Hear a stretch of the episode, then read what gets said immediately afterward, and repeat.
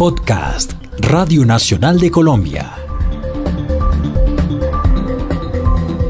Transmutarte con Catalina Ceballos. El aporte a la paz a través de las artes, los artistas y sus obras.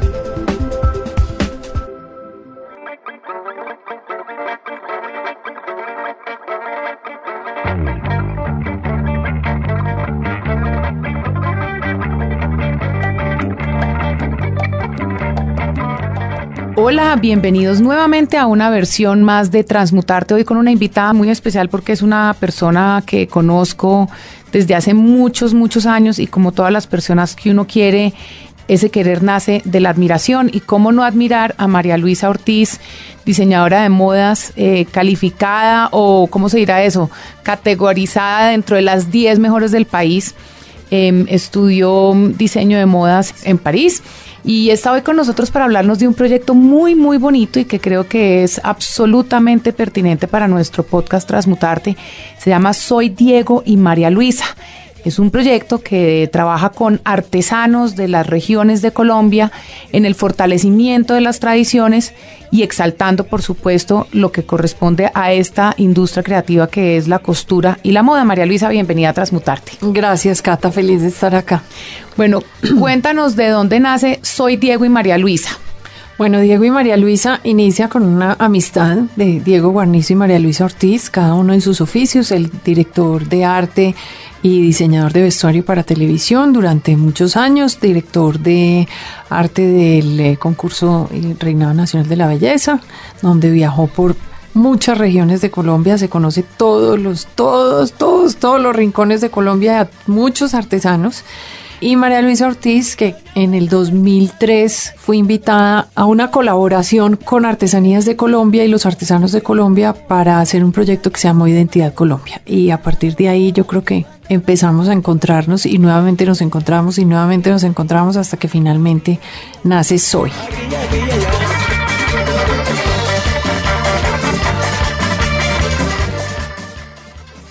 Digamos, a mí me llama la atención porque es que yo conozco más o menos, pues claramente conozco más la carrera de María Luisa que la de Diego, pero Diego ha hecho mucha dirección de arte, ha trabajado mucho con vestuario en todas las telenovelas, además que son telenovelas recreadas en las regiones pero ¿te parece que ha sido como una evolución natural de ustedes dos llegar finalmente a un proyecto que tiene un carácter tan solidario?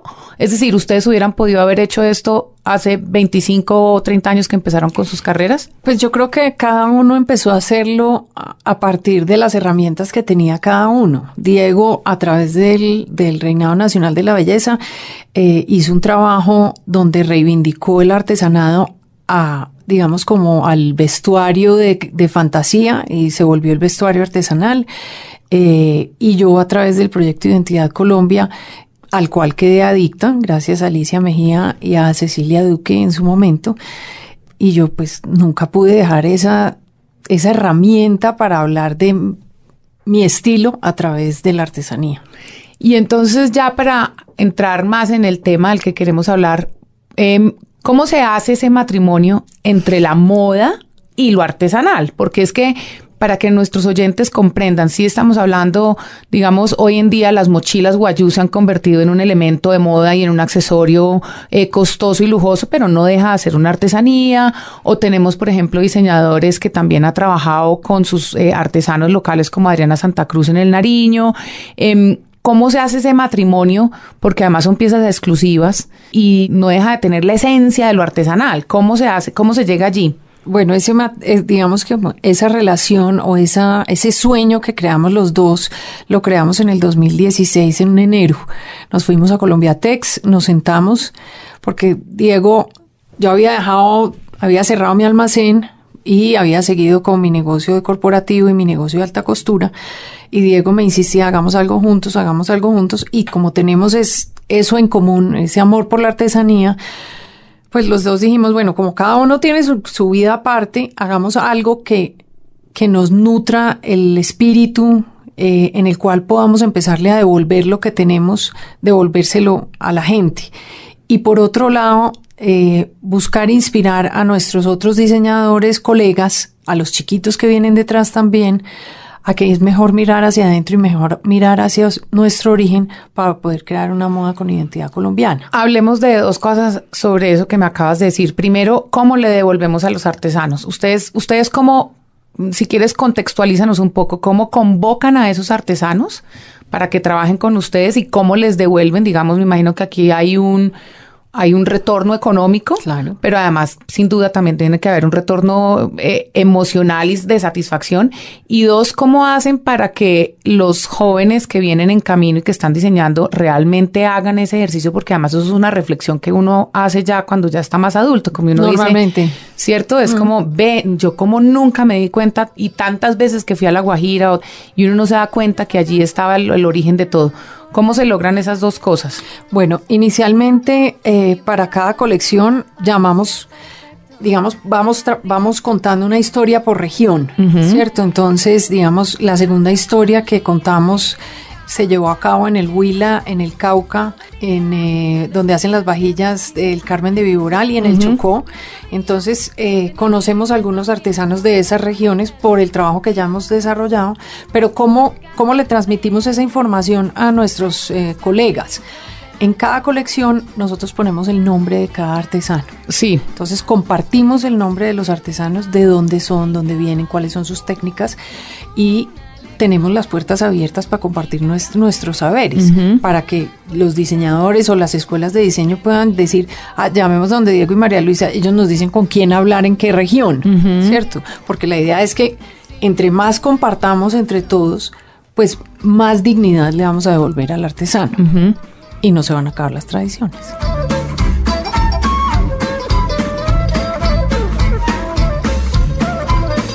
En algún momento pensaron, además fue enero de 2016, dijiste, el origen de todo, en algún momento pensaron qué tan oportuno es esto justo ahora que estamos en medio de la, de la firma del, o, para darse la firma de la paz, en algún momento pensaron esto va a servir para que personas en situación de conflicto, acabas de mencionar Huila, Chocó, eh, Cauca, Carmen de Viboral. Carmen de Viboral. es decir, son regiones que sin duda fueron, pues todo el país estuvo afectado o impactado, pero, pero pensaron en algún momento qué bueno poder como dar esa dignidad y ese honor a través de esto y ayudar en este proceso de paz. Claro que sí, yo pienso que eh, nuestro país en, su vida rural es, ha sido el más afectado y todas las comunidades artesanales evidentemente han sido afectadas porque eventualmente los hijos de estos artesanos han salido para las ciudades a estudiar otras cosas, a trabajar en otras, en otros oficios, o sea, así de manicurista a estudiar o a estudiar em,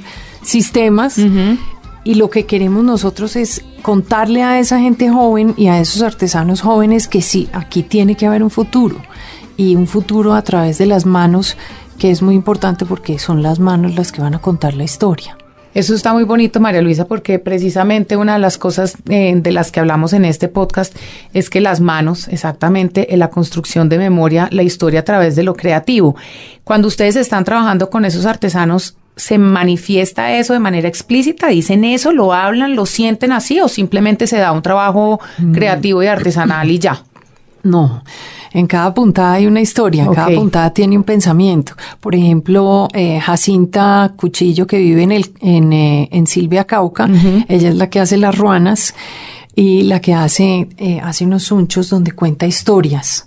entonces, cada puntada de cada artesano tiene una historia. Ah, qué bonito eso. Igual que en el Carmen de Oral, cuando están sentadas en las fábricas pintando sus platos, cada persona tiene una historia que contar en, en cada pincelada. Ok.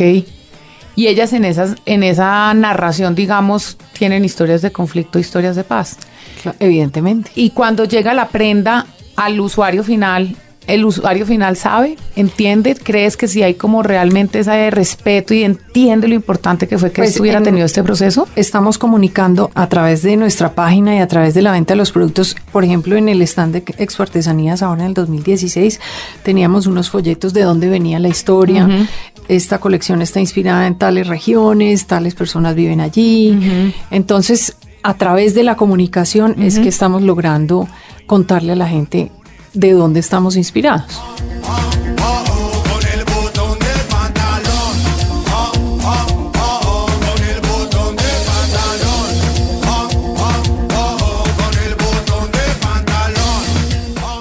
María Luisa, hay una parte muy bonita y me haces caer en cuenta en la manera como cuentas, y es que se cose, se, se hilan las historias.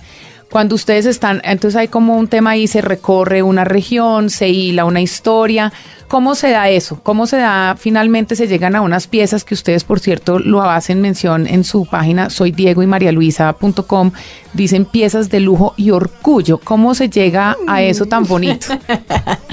bueno, eh, cuando decidimos meternos en, en este viaje, Diego y yo dijimos, bueno, hagamos algo que cuente, algo que nos inspire hablemos de las mujeres de este país, hablemos de las mujeres que viven en, en las zonas rurales, en las veredas, porque pues obviamente nosotros vivimos al lado de las urbanas, pero mm. hablemos un poco de las rurales y las que han vivido, las que han vivido la nube negra y han vivido la violencia. Hablemos sobre ellas. Entonces la primera, la primera historia fue la que presentamos en el Bogotá Fashion Week y hablaba sobre le pusimos el nombre de nuestras abuelas, se llamaba eh, María Alcira, María por mi abuela y Alcira por la abuela de Diego. Y María Alcira vive en una vereda, haz de cuenta, como en Villeta, y, y ella va y vende sus verduras y sus hortalizas en el mercado del domingo. Y a ella le fascina, le fascina coser. Ella vive en su piecita con sus dos hijos y con la plata de las verduras eh, hace una segunda piecita y la construye con los ladrillos, esos ladrillos que uno puede ver a través para poder trabajar de noche y finalmente arranca a coser, compra su maquinita, ta, ta, ta, ta, ta, ta, viene la, viene la nube negra que uno la puede llamar como él quiera, ¿no? O sea, recesión, violencia, lo que sea, y ella finalmente dice, yo no me muevo de aquí, yo no me muevo de aquí, no me voy, no me desplazo. Y finalmente cuando ya sale de la nube negra, que de cierta manera era una manera de contar de que se va a firmar el proceso de paz, vamos a salir de esta nube negra y vamos a, pues va a florecer todo. Entonces ella sale y se da cuenta cuando va caminando por la vereda que todos los árboles están llenos de orquídeas. Mm. Eso creo que nos ha pasado a la mayoría de los que hemos caminado por veredas. Las orquídeas son una flor muy importante para todo el mundo. Yo creo que sin importar, sin importar dónde hayas nacido, igualmente sin importar dónde hayas nacido, la mayoría de las mujeres sabemos coser y nos han enseñado a coser nuestras abuelas, nuestras mamás, y yo creo que es algo que tenemos en común que no, que no, no tiene, no tiene estrato. Entonces, eh, eso empezó a inspirar. La segunda parte de la colección, que fue la que eh, presentamos en Expo Artesanías, contaba la historia de la hija de esa señora. Ah, qué bonito. Y ella se llama Teresa y eh, María Arcila manda, manda a estudiar a Teresa a la normal de Belalcázar, Cauca. Ok. Allá conoce a Conrado que es un negro espectacular, el más bello del universo, y con él se va por el río Cauca, llegan a Carmen de Viboral y ella ahí está muy, muy feliz y él le dice, no, yo la voy a llevar donde está la felicidad y la felicidad está en Quibdó, en Chocó. A mí me gustaría como hablar mucho más de ese recorrido porque sobre todo Radio Nacional es una, es una emisora que se ha dedicado con con mucho amor y mucha pasión hablar de las regiones, pero también me parece muy importante que de pronto quienes nos estén oyendo sepan cómo podrían trabajar con ustedes otros artesanos. Es decir, si yo soy una artesana que vivo en el suroeste antioqueño, y tengo facilidades para coser y he hecho cosas, sombreros, porque hacen sombreros, hacen accesorios y hacen ropa, ¿no? Lo que más podamos hacer y nos inspiramos en el trabajo de los artesanos para diseñar también eh, la parte gráfica. Ok. ¿Cómo haría un artesano o una mujer artesana? Por cierto, ¿hay hombres artesanos? ¿Han trabajado con hombres? Sí, claro. Los, eh, los, que hacen los sombreros de pindo, en pindo, sí. Ok. Ah, qué bien. Bueno, ¿y cómo haría uno si uno quisiera para estar allí y trabajar con ustedes? A través de la página nos pueden contactar www.diegoymarialuisa.com o a través de nuestras cuentas de Twitter e Instagram también nos pueden contactar. Ok yo quisiera como continuar, pero eh, dadas las características de los podcasts que son bien cortos, quisiera como hacer un recorrido pequeño, por ejemplo, los nombres, chaqueta, joroba, viboral, ¿de dónde salen estos nombres tan lindos? El otro, la chaqueta guambiana, que claramente tiene como el sello. El sello, esa, esa, esa tirita tan bonita de colores para los oyentes o los que estén usando, usando en este instante nuestro podcast, se pueden guiar de lo que estoy diciendo entrando a la página www.soydiegoymarialuisa.com y ahí van a ver las fotos de lo que hemos estado hablando, de dónde se inspiran para los nombres, damagua roja. Eh, bueno, la damagua, por ejemplo, es una fibra que viene de una palma en el Chocó que la trabaja Nubia Moreno, la trabajó con nosotros. Ella misma la, le quita el color natural y vuelve y lo tiñe con unos colores con los cuales queremos trabajar nosotros, que en esa colección en ese caso eran el amarillo, el rojo y el negro y el naranja. De ahí también salen unos collares y unas pepitas de damagua. Aquí los veo. Bueno, ¿y qué pasa con él? E-, ¿Cuál es la historia de ellos? ¿Están trabajando con ustedes, pero también tienen otros proyectos? O? Ellos también, cada, digamos que cada artesano tiene sus propios proyectos. Por ejemplo, eh, Nubia tiene tiene otros, otros proyectos que tienen que ver con ese producto. Ella es una artista total. Ella se vino del Chocó a trabajar con nosotros a Bogotá ah, durante tres semanas. Eh, por ejemplo, también están eh, Fanny eh, y su hija en Sandona Nariño, que son las personas que hacen los sombreros. Ellas tejen los sombreros en Palma de Iraca y en Palma Toquilla también. Eh, ellas estuvieron en nuestro desfile del Bogotá Fashion Week, fueron las protagonistas del desfile, junto con Rosa, que viene de Tensa, Boyacá, eh, que es una señora maravillosa que hace unos pajaritos y unas mariposas en... Eh, sí, las he visto, divinas, pero es como un prendedor, un broche. sí, son unos broches y unas rositas en crin de caballo. Ella destiñe la crin de caballo y la vuelve a teñir y teje estas miniaturitas, la cosa más especial del mundo, ella hace esas cosas también. Entonces, digamos que nos faltan todavía muchas, muchas cosas por recorrer. Este proyecto te ha tocado el corazón, ese motivo, es una cosa así como que tú ah, ves, ves, cosas que dices, esto no debería pasar, esto sí debería pasar, gracias a las artesanías, gracias a las artes, sí, hay un... Hemos aprendido muchísimo, o sea, es que uno no deja de aprender con los artesanos. es más lo que uno aprende que lo que ellos aprenden de uno en realidad. Claro, claro. Bueno, pues este fue nuestra versión del mes de abril de Transmutarte. Muchas gracias a todos nuestros oyentes, usuarios y por supuesto un saludo muy especial a Diego Guarnizo que no nos pudo acompañar, pero para que todos ustedes sepan, él ha sido el, la mente creadora detrás de telenovelas tan importantes como cuáles. Como La Esclava Blanca. La Esclava Blanca. Eh, la Madre Laura. La Madre Laura. Todas, toda Todas las que tienen y artesanía. Es de Diego. es de Diego es hecho aquí en Colombia. Un pesar que no hubiera podido acompañarnos para conversar con nosotros, pero claramente hace parte de, nuestra memoria de la televisión, por cierto, pues porque ha sido una persona que ha influido mucho y de una manera positiva en la televisión. Pero estuvimos con María Luisa, una persona que es del corazón de quien hace este podcast, Catalina Ceballos, y espero que aquí en adelante de todos ustedes. Muchas gracias, María Luisa, por acompañarnos. Gracias, Cata.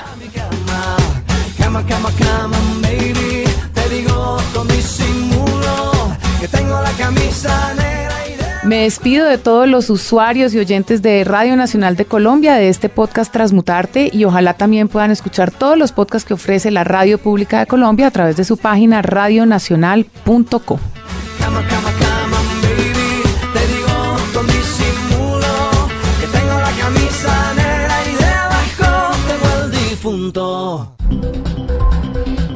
Acabas de escuchar Transmutarte con Catalina Ceballos. Un podcast de Radio Nacional de Colombia.